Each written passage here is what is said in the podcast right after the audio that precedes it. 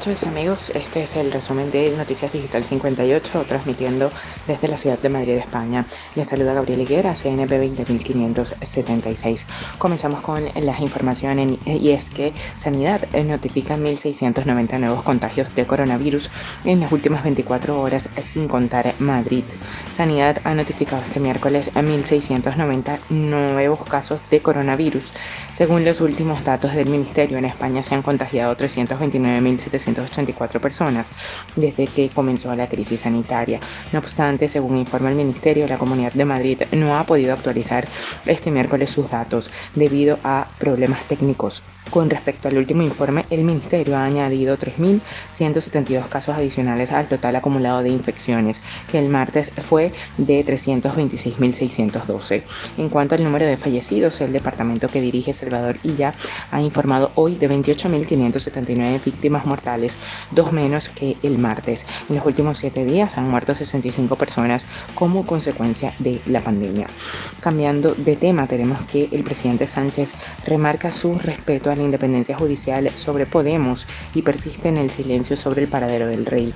El rey Felipe VI y el presidente del gobierno Pedro Sánchez han participado en el tradicional despacho veraniego en el Palacio de Marivent de Mallorca.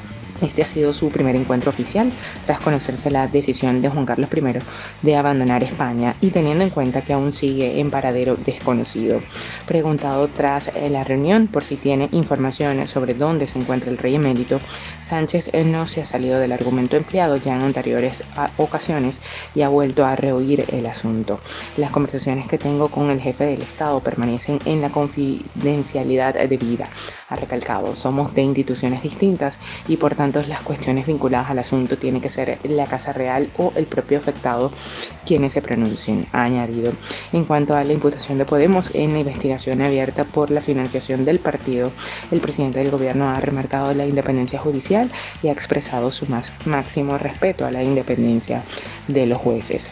Y volviendo a lo que es el tema del COVID-19, los contagios de coronavirus se multiplican en Madrid y hacen subir la tensión hospitalaria. El primer hospital madrileño en prepararse fue el de Móstoles en julio. Suspendió las operaciones menos urgentes para tener camas libres. Este martes, el 12 de octubre, y La Paz hacían también eh, modificaciones. No es una situación de alerta, pero hay que cumplir los planes de elasticidad para evitar la tensión hospitalaria. Las cifras de Madrid crecen, los contagios de coronavirus se han multiplicado por cuatro en las tres últimas semanas, pasando de 189 a un preocupante 781. Esto es lo que hace que suba la atención hospitalaria. Para los sanitarios algo está fallando. Mientras los hospitales se reorganizan ante el aumento del número de casos, para el gobierno de la Comunidad de Madrid, como ya dijeron durante el desconfinamiento, la prioridad era abrir los centros comerciales. En este momento parece que su prioridad es mantenerlo abierto, asegura Guillén del Barrio, enfermero de urgencias del Hospital La Paz y delegado del mismo.